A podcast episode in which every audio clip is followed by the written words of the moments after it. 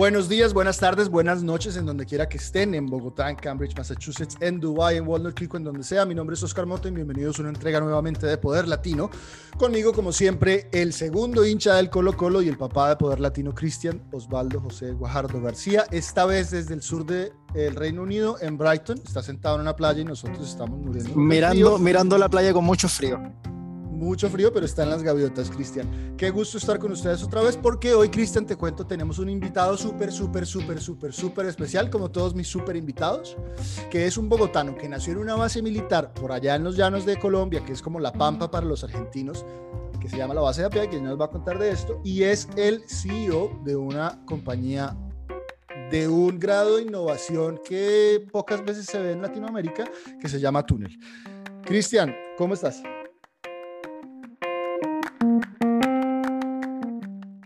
Estoy con frío, pero acabamos de almorzar muy bien, muy entusiasmado por la conversación que vamos a iniciar ahora con Carlos. Como bien decía, yo estoy desde el sur mirando el mar, no sé si es el mar, el océano, pero no importa, con la energía de siempre, listo, y como siempre lo hacemos, invitar a la gente a que, a que si no nos conoce, eh, hasta el día de hoy, si llegaron al podcast por algún amigo, por alguna recomendación, o si se toparon con nosotros en Instagram, les cuento rápidamente que es Poder Latino. Eh, somospoderlatino.com es un proyecto que arrancamos con Oscar hace ya casi seis meses que busca dar visibilidad y amplificar el trabajo de emprendedores latinos que decidieron dejar su tierra y, arrancar sus empresas en otros lugares del mundo.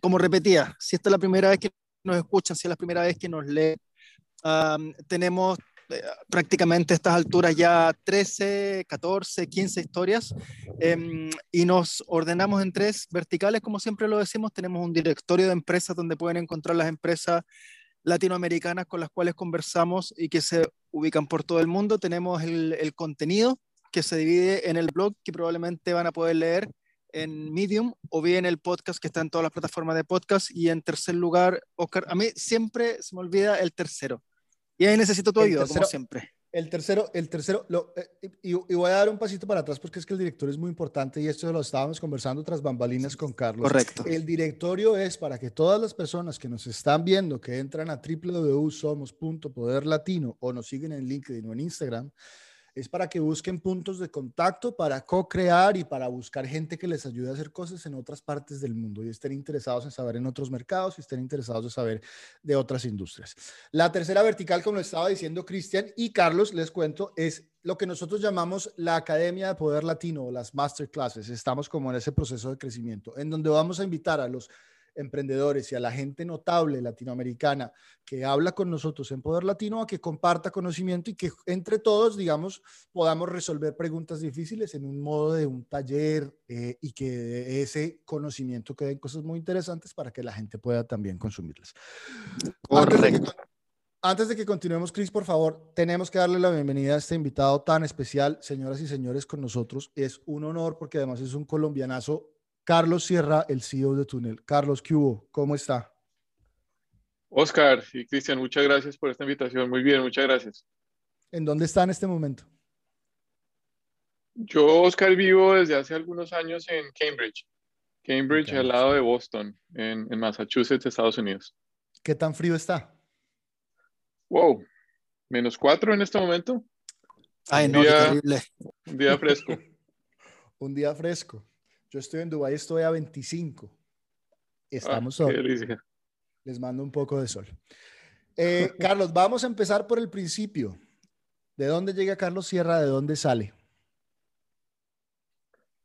Bien, Carlos Sierra es un colombiano de pura cepa, como decimos en Colombia. Yo nací, Oscar, en API, es, es una base militar eh, en el departamento del Meta, una base de la Fuerza Aérea. Mi papá estuvo muy, mucho tiempo eh, volando aviones y, esa era su pasión. Entonces yo terminé naciendo en esta base militar y es una base que queda más o menos un par de horas de, Bogotá, que es la capital de Colombia. Viví en Bogotá durante toda mi niñez y, desde allí eh, fui a la universidad y años después terminé aquí en Cambridge. Es un viaje grande desde, desde Colombia hasta Cambridge. Me gustaría saber cómo se armó ese puente, pero Carlos, una de las cosas que siempre conversamos con nuestros invitados eh, es su formación, ¿no? La, la, la, posibilidad que tuviste de ir a, la universidad, cómo elegiste tu carrera, qué estudiaste y cómo te empezaste a formar. Y algo que siempre me gusta preguntar es qué tipo de gurú, a falta de mejor palabra, tuviste en, en, tu, en tu etapa de formación. ¿Qué personas te influyeron? ¿Quiénes te ayudaron a tomar decisiones importantes como qué estudiar? Si nos pudieses contar un poco de eso cuando todavía estabas en Colombia, sería ideal. Sí, Cristian. Bueno, yo, yo soy ingeniero eléctrico por formación.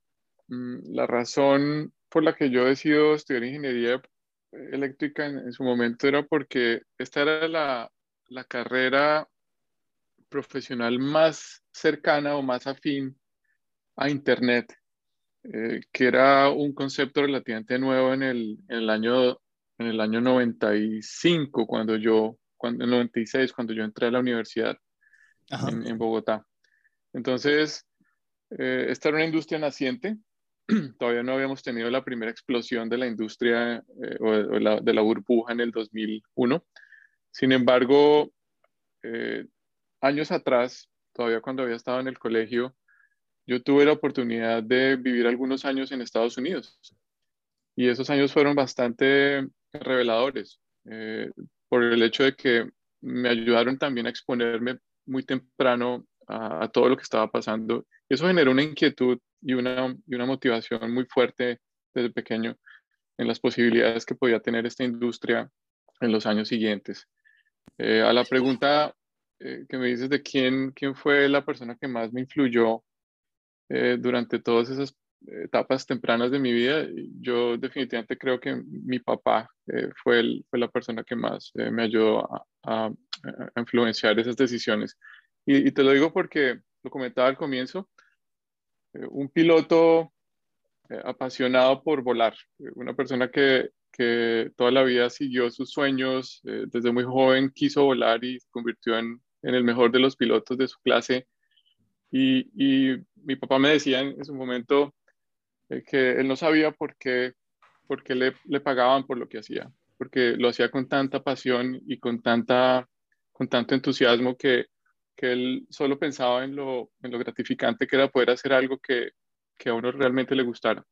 Entonces, eso desde el comienzo fue algo completamente inspirador en mi, en mi formación. Poder estar haciendo algo en donde eh, tú logras generar impacto y, el dinero viene después o, los beneficios vienen después, pero, pero si realmente lo haces con, pasión y con, con, dedicación, creo que eh, las cosas se van, se van dando con el tiempo.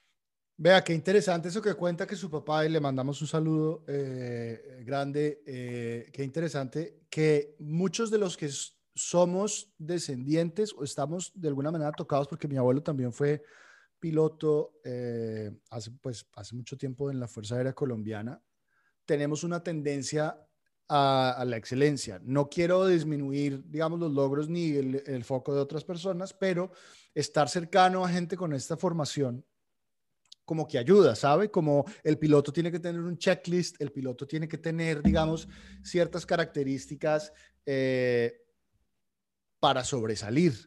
Y, me llama mucho la atención. Eh, y para sobrevivir. Y para sobrevivir, por supuesto. Y me llama mucho la atención. Y me llama mucho la atención que eh, esa, e, esa, disciplina mezclada con esa pasión enorme de, de su papá le dio como le dio las bases o le mostró un camino a, a, lo que fuera que iba a hacer. O sea, porque si usted hubiera sido panadero, hubiera yo creo que sido el mejor panadero. No, no me cabe la menor duda, pero, pero es algo bien interesante. Y yo quiero hacer una pregunta que siempre traigo yo a colación en este punto, Cristian, y es, eh, a los 18, ¿ya sabía o, o lo que quería hacer? ¿Su papá lo presionó? Entre comillas, porque, o sea, es, es una palabra, una expresión muy fuerte pero le pidieron en la casa que definiera desde temprano qué era lo que quería hacer. ¿Me preguntas, Oscar? Sí. Ah, ok. Así que lo preguntabas a Cristian. Eh, sí, bueno, yo creo que en, mi casa siempre hubo mucha libertad y, y, y, mi papá recuerdo que estoy seguro que, que siempre tuvo algún tipo de interés en que yo siguiera sus, pasos. Eh, de hecho, haber vivido en, un, en una vida de, de, aviones y rodeado de bases militares y de uniformes, eh, en fin, pues lo contagia a uno ese entusiasmo, pero, pero fue esa experiencia quizás en, en Estados Unidos de un par de años estudiando afuera, aprovechando que toda mi familia se movió eh, en ese momento a Washington, que la que nos ayudó o la que me ayudó personalmente a mí a entender que, que si, si yo me iba por el camino militar, quizás el, el, futuro iba a ser mucho más predecible, iba a ser mucho más, eh, quizás iba a saber dónde iba a estar en 10, 15 o 20 años. El otro mundo era un mundo completamente inexplorado. Poder armar una empresa, poder eh, empujar una idea, y eso fue lo que decidí finalmente y, y, en mi casa eso estuvo, eso estuvo bien eh, y, en ningún momento hubo ninguna discusión. Yo soy un ingeniero eléctrico, como les decía, por formación, pero en el fondo soy un vendedor apasionado. A mí me mm. encanta contagiar a otros de, de lo que hago y lo que mi equipo eh, hace. Entonces, es una combinación extraña. Eh, con el tiempo uno cada vez quiere ser menos ingeniero y volverse más vendedor y un mejor volverse vendedor. más inspirador. Qué interesante, porque es algo que nos pasa siempre en Latinoamérica y es que nosotros a los 18 años, 17 años ya tenemos que saber a lo que nos vamos a dedicar por el resto de las vidas. Y esto, digamos que en ciertas sociedades en, en Latinoamérica no está bien visto que se quiera hacer un cambio a mitad de camino. Entremos en materia ya profesional y yo quisiera saber un poquito más de Túnel, porque para los que eh, se, eh, saltan o se unen en este momento, Carlos Guerra es el CEO de Túnel. Es una empresa de tecnología que ayuda a otros negocios a escalar sus operaciones y sus negocios. ¿Cómo arranca la historia de Túnel, Carlos? Bien, Oscar.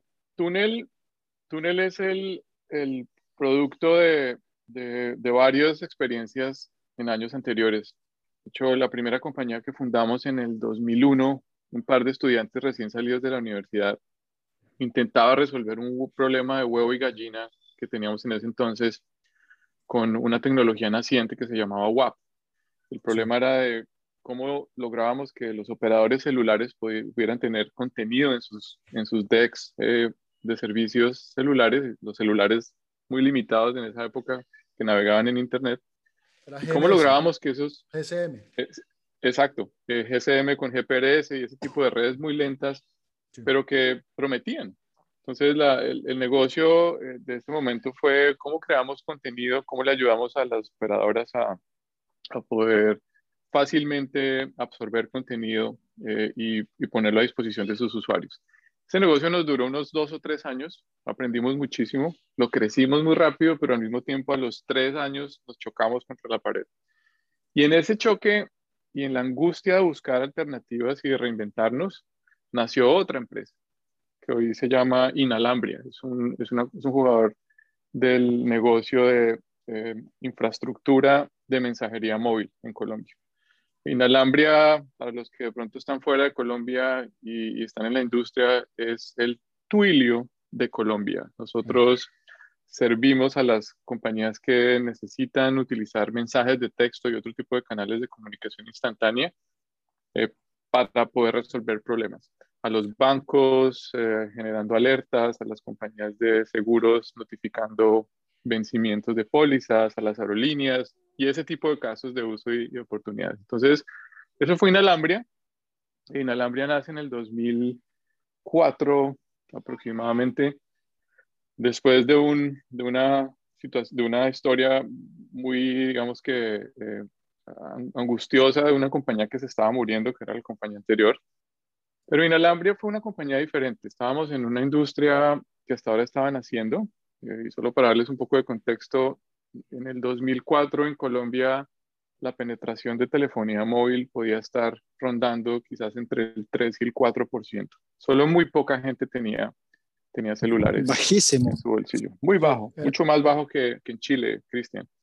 Y entonces, eh, la apuesta nuestra y el sueño era que en algún momento todo el mundo iba a tener un celular. Y era difícil comunicar ese sueño, porque nosotros vendíamos servicios para empresas que querían comunicarse con sus clientes, pero si solo el 4 o el 5% tienen celular, eh, pues todavía falta mucho para que, para que puedas armar un negocio alrededor de eso.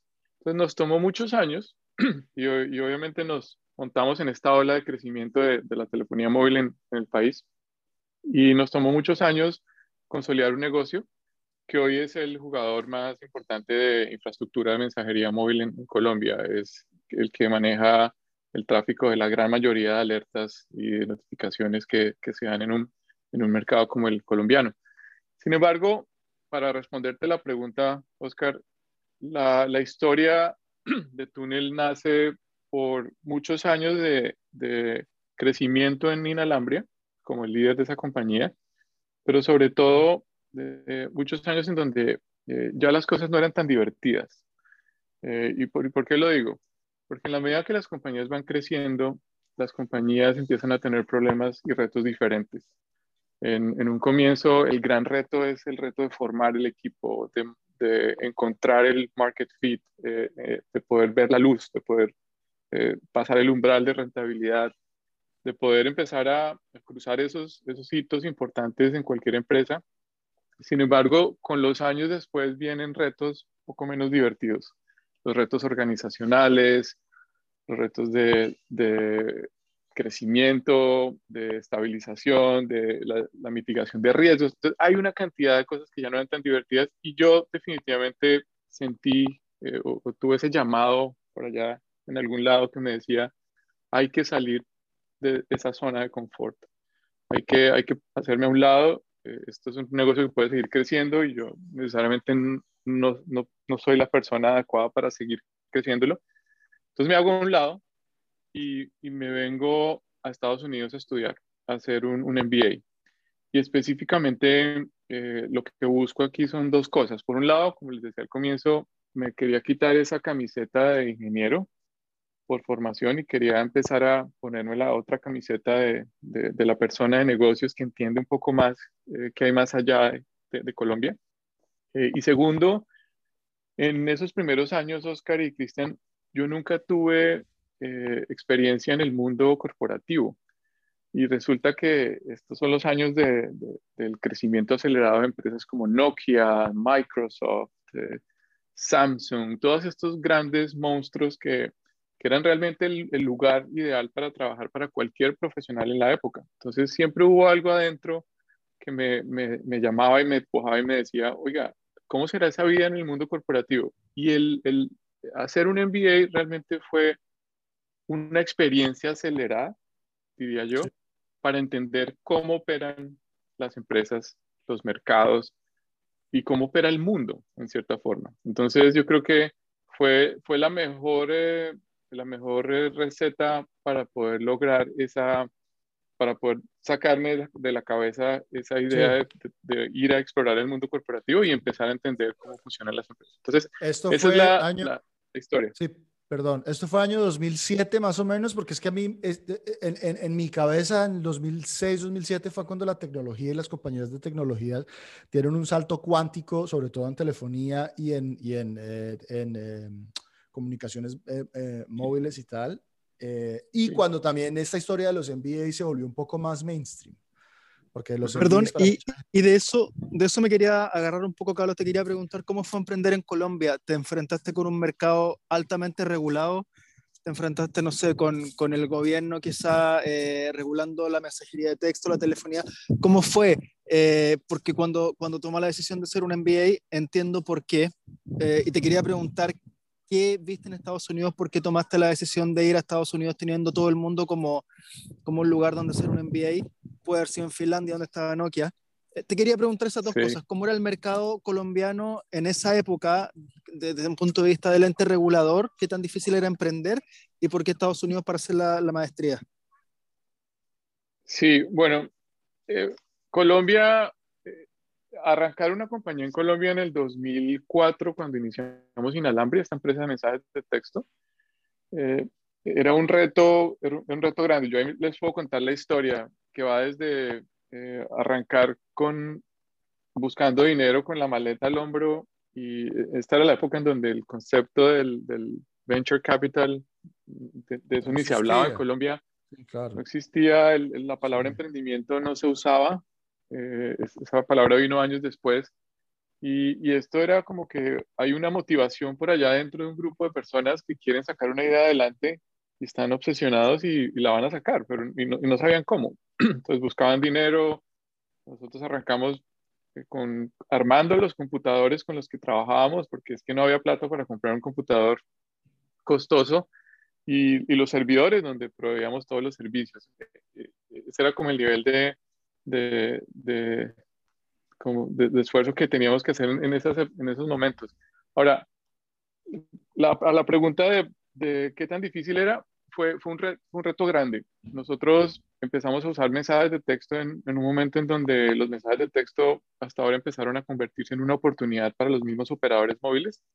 Y de hecho yo tengo todavía muy presente en mi cabeza eh, un, un, años, un año, dos años ya en el negocio, una carta que nos envió el primer operador colombiano, que era eh, en ese momento Comcel, hoy todavía creo que se llama, bueno, es Comcel Claro, es, es, hoy, pero esta era la carta, era un cease and desist letter, y eso es que uno, uno no quiere recibir nunca si uno es un emprendedor. Donde te decían, si tú no dejas de hacer lo que estás haciendo, mañana voy a, armar un, un, ejército de abogados que van a acabar con tu compañía. E, ese tipo de, de historias, después se las puedo contar, pero pero lo, interesante es que con el tiempo entendimos que estábamos parados en un, en un, en un ecosistema en donde había muchísima desigualdad.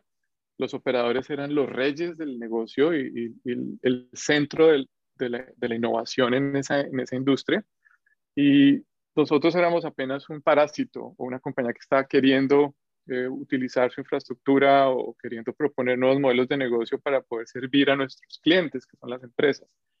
Eh, y una de las razones para unir esto con la respuesta de Estados Unidos es que eh, en el 2007-2008, estos son los años en donde aparece el iPhone y aparecen las primeras tiendas de apps y aparecen una cantidad de cosas, Correcto. todas nacidas en Estados Unidos. Sí, Estados Unidos es el epicentro de la transformación de la industria móvil después del 2007. Sí el Silicon Valley, eh, Nokia ahí ya estaba empezando a ver un poco como el, el, el riesgo y, la amenaza, eh, y el resto de jugadores también, pero, pero la razón por la cual elijo Estados Unidos es porque eh, empezaba a pintarse una luz de esperanza en esta industria, en donde nosotros ya no teníamos que estar sujetos a las decisiones de Carlos Slim, para ponérselo a, a Oscar un poco como, con lo que decía al comienzo.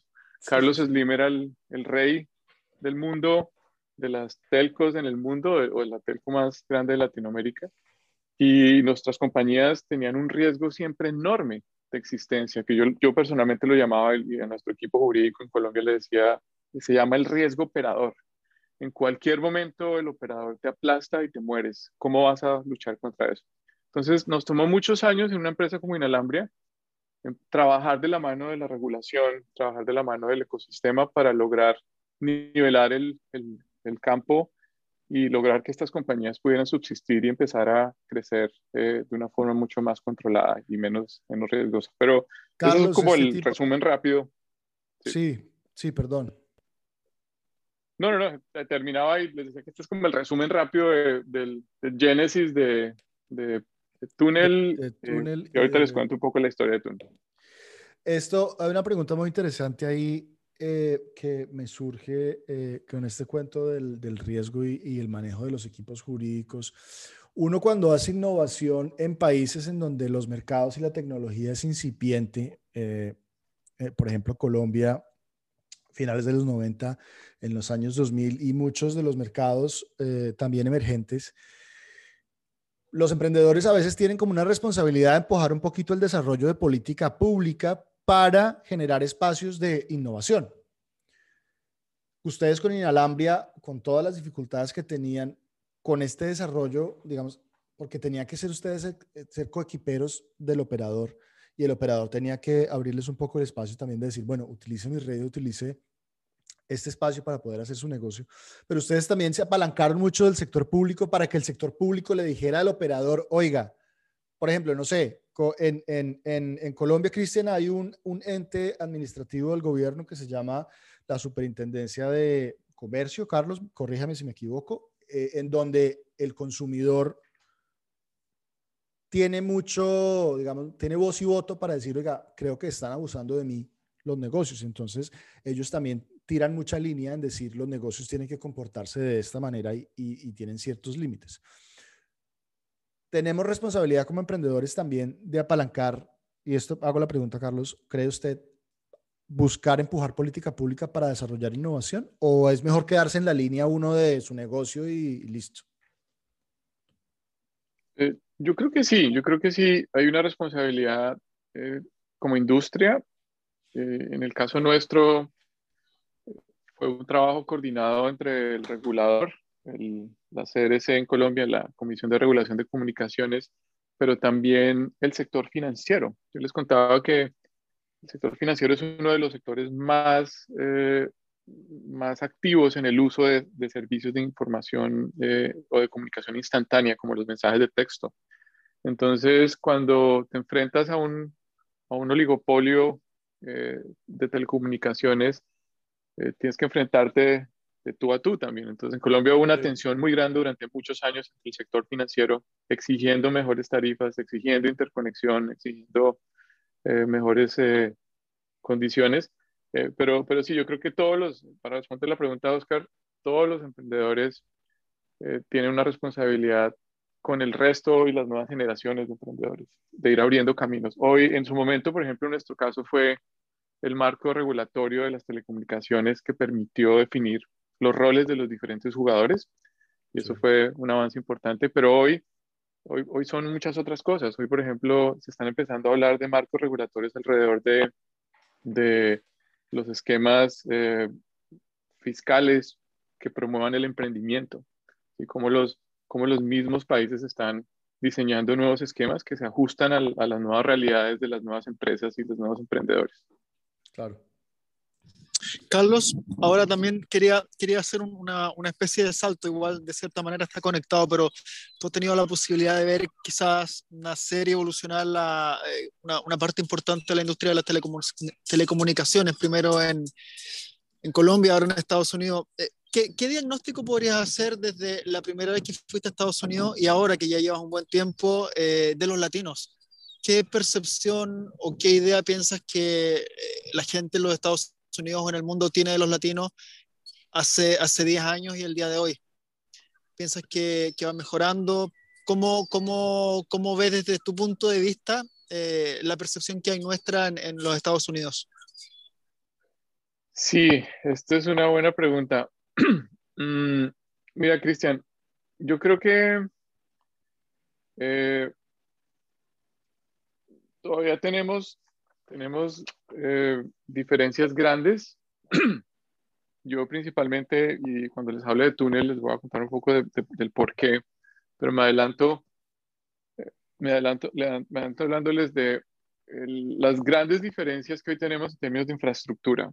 En países como, como este, donde estoy, se da por, por hecho que cualquier persona se puede conectar desde su celular, desde su computador en, la casa, desde la oficina, desde un Wi-Fi hotspot en cualquier café, en fin, la conectividad está allí y la infraestructura está allí. Eh, sin embargo, eh, en nuestros mercados hay todavía generaciones completas de usuarios que, por un lado, les falta conectarse, no se han conectado todavía, pero hay otras generaciones y es una generación creciente y es enorme de usuarios o de consumidores o de individuos que se están conectando por primera vez. Y esa conexión por primera vez se da a través de su celular. Y se da a través de su celular en, en condiciones a veces no, no, no ideales. ¿Y por qué lo digo? Porque para muchos la definición de Internet es Facebook, o es Instagram, o es WhatsApp principalmente. Y nada más. No es esa red abierta, eh, incluyente, eh, diversa que, Oscar, Cristian y todos, la mayoría de los que están escuchando este podcast entienden qué es, sino es una red bastante controlada y limitada. Entonces, hay un reto enorme todavía en nuestros mercados y es el de poder nivelar y lograr que el acceso y la infraestructura permitan que la mayoría de las personas que se están conectando por primera vez puedan dar ese salto más allá de las redes sociales, más allá de utilizar tecnología para distraerse en el día a día o comunicarse eh, exclusivamente con su círculo inmediato, sino cómo podemos explotar eso. Y la pregunta que nosotros nos hacemos en Túnel, lo que nos hacíamos hace algunos años es, ¿qué va a pasar cuando todos tengamos un celular inteligente en el bolsillo? Todos, estoy hablando de todos, desde el panadero hasta el conductor de grúa, terminando con eh, cualquiera de las personas que, que, que, nunca se habían imaginado tener un celular en su, en su bolsillo. Entonces, eh, no sé si ahí me estoy desviando un poco de la, pregunta, Cristian, pero yo sí veo todavía muchas disparidades en términos de infraestructura y esto no solo ocurre en Latinoamérica, sino en otros eh, mercados emergentes. Vamos a, vamos a, a, conectar esto ya que, y vamos a volver a la pregunta más adelante, pero es que yo quiero retroceder un poquito porque ya que tocó el tema de túnel, eh, porque además que es un proyecto y es un negocio súper interesante, Cris, porque precisamente lo que ellos buscan es empoderar a la siguiente generación de emprendedores y de trabajadores para poder también a su vez empoderar a las comunidades y a las compañías en donde están, eh, digamos, tocando. Carlos, Túnel tiene proyección global, pero es la intención enfocarse primero en Latinoamérica y hablan ustedes en español, sus negocios están en español, y después si quieren salir a otros mercados. ¿Podemos hablar un poquito del roadmap de Túnel? Sí, claro. No sé, Oscar, si quieres que hablemos antes del de Genesis, de, cómo nace esto y, porque nos quedamos en, el momento en donde... Sí, por supuesto, por favor.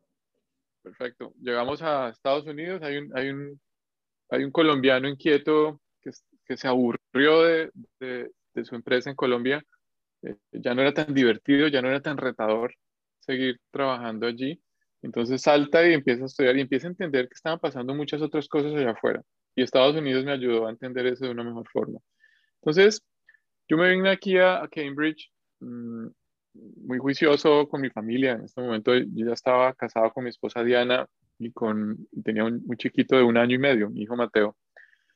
Eh, y nos venimos acá a desconectarnos un poco del, de, la, de la, vida colombiana y a incursionar un poco y, introducirnos dentro del, dentro del ecosistema local y dentro de esta vida de estudiantes. Y pasa un, pasa un tiempo, llega la graduación y llega el momento en donde tienes que preguntarte qué vas a hacer. Eh, creo que nos pasaba a todos, y a Cristian y a Oscar les, les pasó también. Y, y llega un momento en donde eh, la decisión era volver a Colombia o empezar a buscar qué hacer en un mercado como este. Entonces aparece, aparece un job posting en el tablero de, postings de la universidad, que de una empresa no muy conocida en Estados Unidos en, el momento, pero una compañía a la que yo tenía, por la que yo tenía una admiración muy grande, que era WhatsApp. Y esta es la compañía WhatsApp que todos conocíamos antes de que Facebook la comprara. Estamos hablando de, de, WhatsApp, la red de mensajería y comunicación instantánea que yo personalmente admiraba con, con mucha devoción porque eh, estaban haciendo un trabajo enorme de poder conectar a millones de personas. Pero esta era la época en la que WhatsApp tenía quizás 200 millones de usuarios, no los 2 billones de usuarios que tenía hoy, pero eran 200 millones y crecía y crecía y crecía muy rápido. Y estaban buscando gente, estaban buscando gente apasionada y gente interesada en, en montarse eh, y tener roles de, de negocio en, la compañía y empezar a, buscar oportunidades para diferenciarse de la amenaza. En ese momento representaban compañías como WeChat, que ya estaban entrando en Latinoamérica, Online de Japón, que también estaban entrando a, Latinoamérica. Entonces, yo este post digo, wow, qué interesante, me encantaría poder trabajar o entender más. Y empiezo un proceso en donde entiendo y empiezo a entender un poco más eh, cuáles eran los planes. Uno de los planes que tenía en ese momento WhatsApp era el plan de empezar a conectarse no, solo con consumidores, sino con empresas. Y, y, y, empiezo a ver y empiezo a entender que al interior había una tensión muy grande y una tensión filosófica muy grande entre desviarse al mundo empresarial y empezar a, a utilizar eh, la comunicación instantánea de, WhatsApp, de, de, los servicios de WhatsApp, que en ese momento eran para personas y ponerlos a funcionar para empresas. Yo venía del mundo de ayudar a empresas, entonces yo tenía una hipótesis y les decía, yo creo que esto debería irse por acá. Y al otro lado había una tensión muy grande. Los fundadores decían, y yo recuerdo que había un letrero en, el, en la puerta de entrada de WhatsApp en ese entonces que era no gimmicks, sea, no gimmicks es nada diferente que distraiga el servicio principal que tiene la, aplicación. Entonces, fast forward unos meses, el proceso se congela. Yo no vuelvo a escuchar nada de WhatsApp después de haber hecho muchas entrevistas y haber hablado con muchas personas. Eh, y tres, cuatro meses después se da la gran noticia. Facebook adquiere WhatsApp. Eh, WhatsApp empieza a crecer aceleradamente. Ya no está buscando monetizar, ya no está buscando sobrevivir, sino ahora tiene un papá rico que lo va a llevar a, a crecer hasta, hasta el punto en donde pueda monetizar esos billones de, usuarios. Y esa, ese es el génesis de Túnel. Eh, y Túnel arranca haciendo esta, esta, este proyecto ambicioso desde el día cero, que fue construir una solución de comunicación instantánea para millones en mercados emergentes principalmente, que era donde operaba en ese momento WhatsApp, pero diseñada pensando en las necesidades de las empresas. Y ese fue como el, comienzo. De ahí, después de eso hubo muchos giros eh, y hoy tenemos un giro completamente diferente a ese, pero esa es, una historia que a mí me parece bonita contarla porque son pasos que van llevando a una y otra decisión, pero que al final inspiran y, y, arman esa, esa, esa, historia que es la que nos encanta poder contar y sobre todo es la que inspira lo que hacemos todos los días. Claro, una lección bien importante es que también las, eh, el rejection, eh, los rechazos que recibimos también nos dan pie para cambiar la dirección o para encontrar cosas que nos pueden favorecer o generar ideas nuevas. Exacto. Volviendo a la pregunta que, perdón, me salté porque me salté el tema del génesis de, de, túnel, que ya lo sabemos. Hablando de la proyección, porque es que me, me parece supremamente interesante, ya conociendo cómo, cómo se apalanca en la idea de la conexión y de la, la escalabilidad de las comunicaciones con plataformas como WhatsApp y este tipo de, de, eh, de herramientas, esto es un mercado de proyección global y sobre todo en el tier de small and medium de, de, de, pymes, como decimos en español, eh, puede ser muy favorable también, no solamente en mercados eh, latinoamericanos, sino en mercados emergentes en, otras, en, otros lugares. Pero tiene túnel, entonces, esa intención de enfocarse primero como en esta super región de Latinoamérica, o están ustedes ya viendo también a otras partes? Es una buena pregunta, Oscar. Mm, yo creo que a ustedes les pasa algo parecido. Estar ubicados en, en un país o en una ciudad global. Cuando hablo de ciudades globales, me refiero a ciudades en donde a uno le recuerdan todos los días que la oportunidad es global y que el mundo es grande y que, que hay oportunidades por todos lados. Ustedes en, en Cristian en, en Londres o Oscar en Dubai en Cambridge. 100%. Esto le recuerda a uno dónde están las oportunidades y, y no le permite a uno distraerse de esa, de esa obsesión, digámoslo así. Nosotros en Túnel estamos convencidos de que la oportunidad es una oportunidad global eh, y es principalmente una oportunidad en mercados emergentes. Y nuestros mercados emergentes alrededor del mundo son, son muchos. Latinoamérica es uno de los más grandes, está el sudeste asiático, está el Medio Oriente, hay una cantidad de, oportunidades en diferentes zonas del mundo donde los problemas son muy, pero muy similares. La adopción de telefonía móvil se está dando a pasos acelerados, está haciendo que haya consumidores estén saltándose una generación computacional, que ya no usan PCs, nunca usaron laptops, nunca usaron email, nunca navegaron en un navegador tradicional de escritorio, sino lo hicieron todo a través de su celular.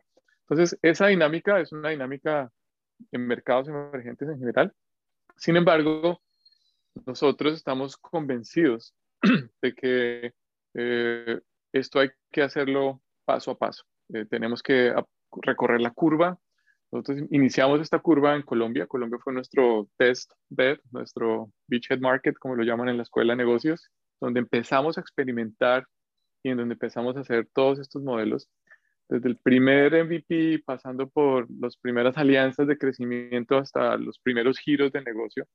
Y de ahí hemos venido creciendo en otros países de la región. Estamos hoy con operaciones de clientes que utilizan túnel en México, en Ecuador, en Perú, en Argentina, en Chile.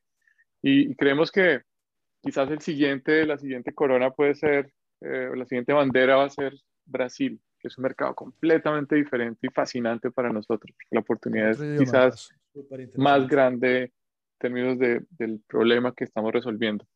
Eh, pero, pero esto no deja de ser una compañía para responder la pregunta Oscar con ambiciones globales. Y eso nos lo recuerda todo el tiempo la idea de poder estar en, en un lugar en donde sabemos que el mundo está allí y los problemas son, están, están por todo lado.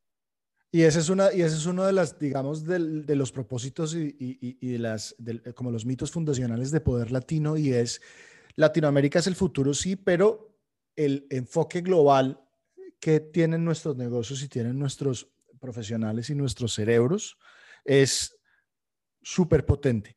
Y el mensaje aquí es exactamente lo que está eh, buscando replicar eh, Carlos, es hay que entender el, mercado base, probar, pero poder tener la visión de ir mucho más adelante para identificar esas oportunidades. Quiero recordarle a la gente que nos está escuchando que nos pueden encontrar en www.somospoderlatino, en Instagram somos.poderlatino y en LinkedIn como linkedin.com slash poderlatino. Este contenido en audio lo van a encontrar en todas las plataformas como Anchor, Spotify, Breaker, Google Podcast, mejor dicho, Cristian, lo que usted quiera escuchar.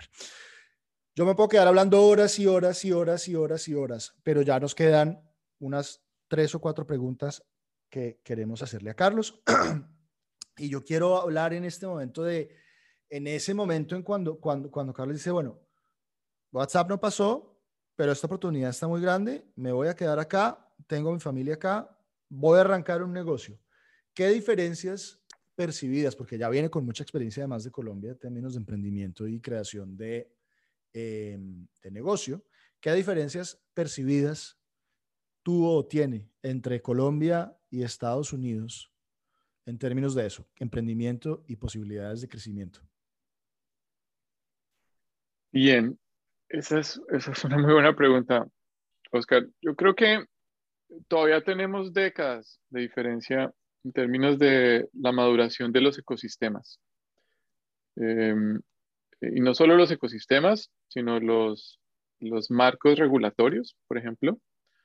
Eh, el, el, la industria o los, los, sectores como el sector del capital o de inversión de capital de riesgo. Inclusive yo también siento y veo todo el tiempo todavía diferencias grandes en términos de talento y no me refiero eh, específicamente al talento de desarrolladores, donde estamos creo que haciendo una buena tarea y cada vez hay más iniciativas que están, que están preparando al país o a los países, a nuestros países en Latinoamérica para esta nueva generación de retos eh, que se vienen, sino me refiero al talento de esta generación de profesionales que ya han logrado descifrar los modelos de crecimiento de compañías. Eh, es muy difícil hoy en Colombia encontrar personas, por ejemplo, que tengan experiencia operacional escalando empresas. Hasta ahora tenemos una primera generación de profesionales que están, que, están graduándose de los grandes jugadores que hoy, de los que escuchamos en las noticias, de los Rapis, de los eh, mercados libres, de los eh, ese tipo de compañías. Entonces, tenemos es una primera generación que está inyectando el ecosistema de talento en, crecimiento. Yo, yo, pienso personalmente que el talento en crecimiento es, o el talento en, roles de crecimiento es fundamental a la hora de escalar compañías de tecnología. Talento técnico, puro, desarrollo de software, arquitectura y esto, ese cada vez es más, es un commodity. El otro es, empieza a ser un, talento muy, muy valorado. Entonces, yo creo que ahí todavía tenemos diferencias importantes. Ahí, en, en ecosistemas más evolucionados, eh, Silicon Valley, Nueva York, Boston, Austin, eh, o inclusive por, fuera Colombia, de, Estados Unidos, perdón, pues eh, estas generaciones ya van en la 30 40 generación, porque han habido procesos de compras, ventas, fusiones, reinserciones de gente de talento al, al, ecosistema que alimentan todos estos procesos. Entonces, ahí yo creo que hay una, una diferencia grande, pero no quiero, no quiero no quiero dejar de hablar de el, esfuerzo que están haciendo eh, muchos países, eh, también lo que está pasando, las cosas que están pasando en la región. Tenemos varios unicornios, hay una industria de capital, de venture capital creciente Eh, hay países que llevan años reconociendo la importancia de la innovación basada en tecnología.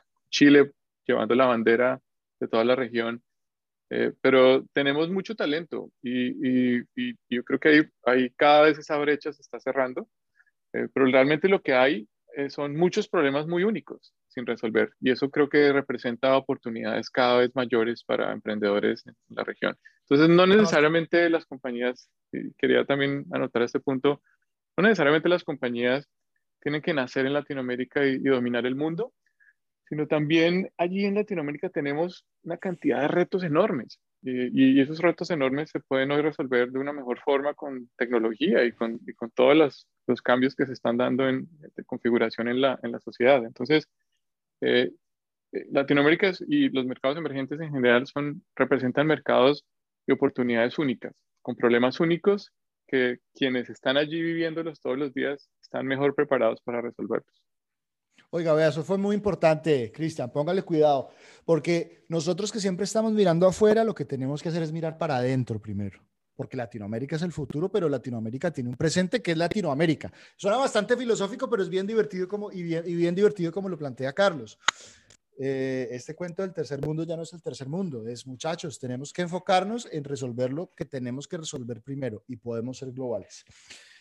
Yo, como vuelvo y digo, me puedo quedar hablando 40 días con Carlos porque qué personaje tan interesante y lleno de conocimiento. Además, yo, usted sabe, Cristian, que yo siempre le digo, yo que soy tan brutico, aprendo y aprendo y aprendo de estos personajes toneladas y toneladas.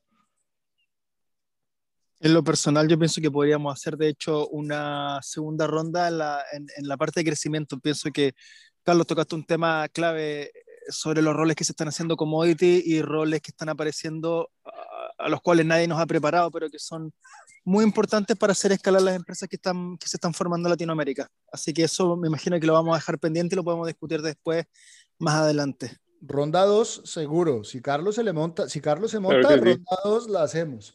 Carlos, yo voy a cerrar porque como yo le digo, tenemos que cerrar el, el, el, el em, espacio, eh, pero yo me despido con tres preguntas que le hago a todos nuestros invitados. La primera es, hágame un elevator pitch de túnel. Cuénteme en un elevator pitch su negocio. Bien. Bueno, el elevator pitch arranca hablando de, de el poder que hoy tiene el formato más popular del mundo, que es la mensajería móvil instantánea, y cómo podemos lograr que una nueva generación de trabajadores conectados puedan aprovechar ese formato que hoy tienen incrustado en su cerebro y lo pueden poner a funcionar para los objetivos de las empresas.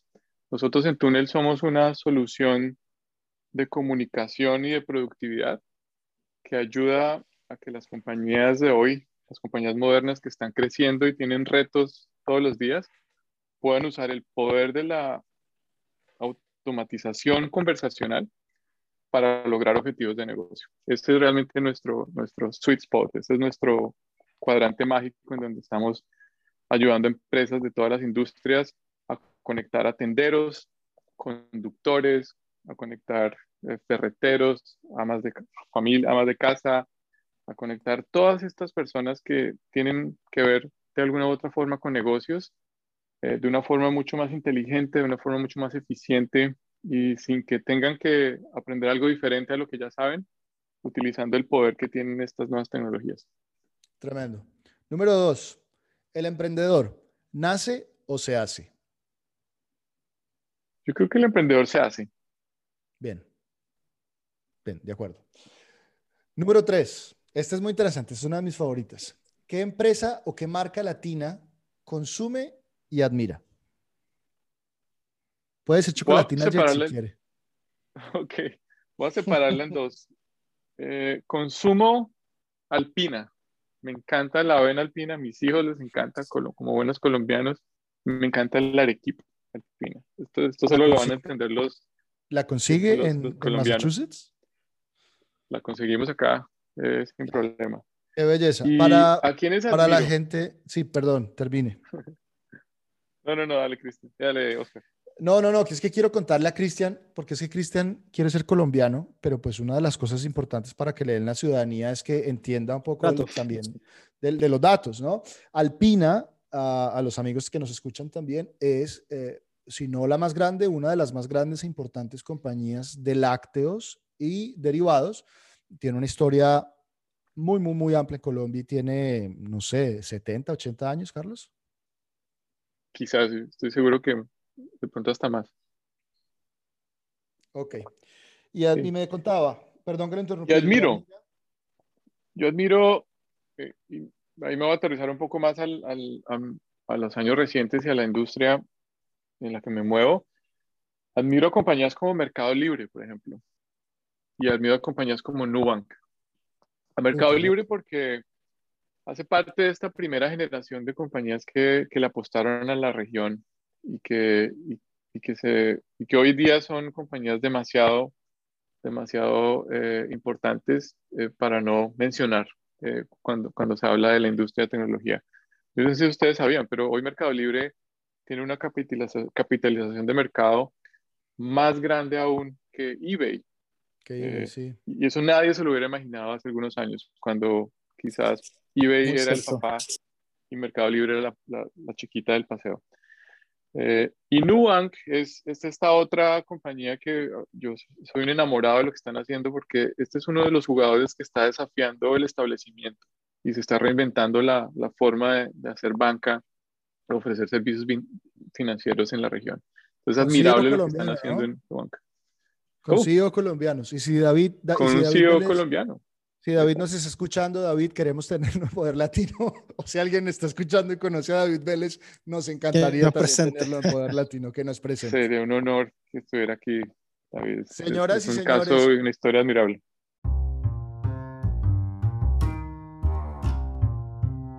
Carlos, no, el honor es nuestro por tenerlo usted acá, por compartir este tiempo y, todo este conocimiento con nosotros, por aceptar la invitación, por creerle al proyecto de Poder Latino y por regalarnos su tiempo que usted, pues en fin de semana, está con su familia y con sus, con sus muchachos.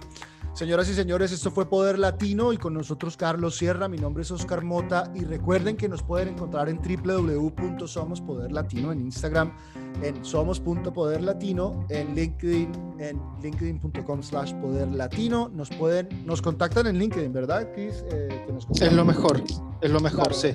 Sí, nosotros somos una plataforma social y queremos pues apalancarnos en, en todo lo que tenga que ver con las redes sociales. Carlos, de nuevo, mil, mil, mil, mil gracias. Tenemos que hacer round two, por supuesto. Tenemos que eh, tocar estos temas que dijo Chris. Estamos muy agradecidos eh, y esperamos vernos de nuevo y escucharnos de nuevo. Seguro. A todos. Seguro que sí. Muchas gracias. a ustedes, Oscar y Cristian. Un abrazo muy grande, Carlos. Oscar, muchas gracias. un gusto. Disfruta la playa. Lo voy a hacer. Un abrazo, muchas gracias nuevamente y estamos en contacto. Gracias a todos. Seguro que sí. Gracias a todos, nos escuchamos. Carlos.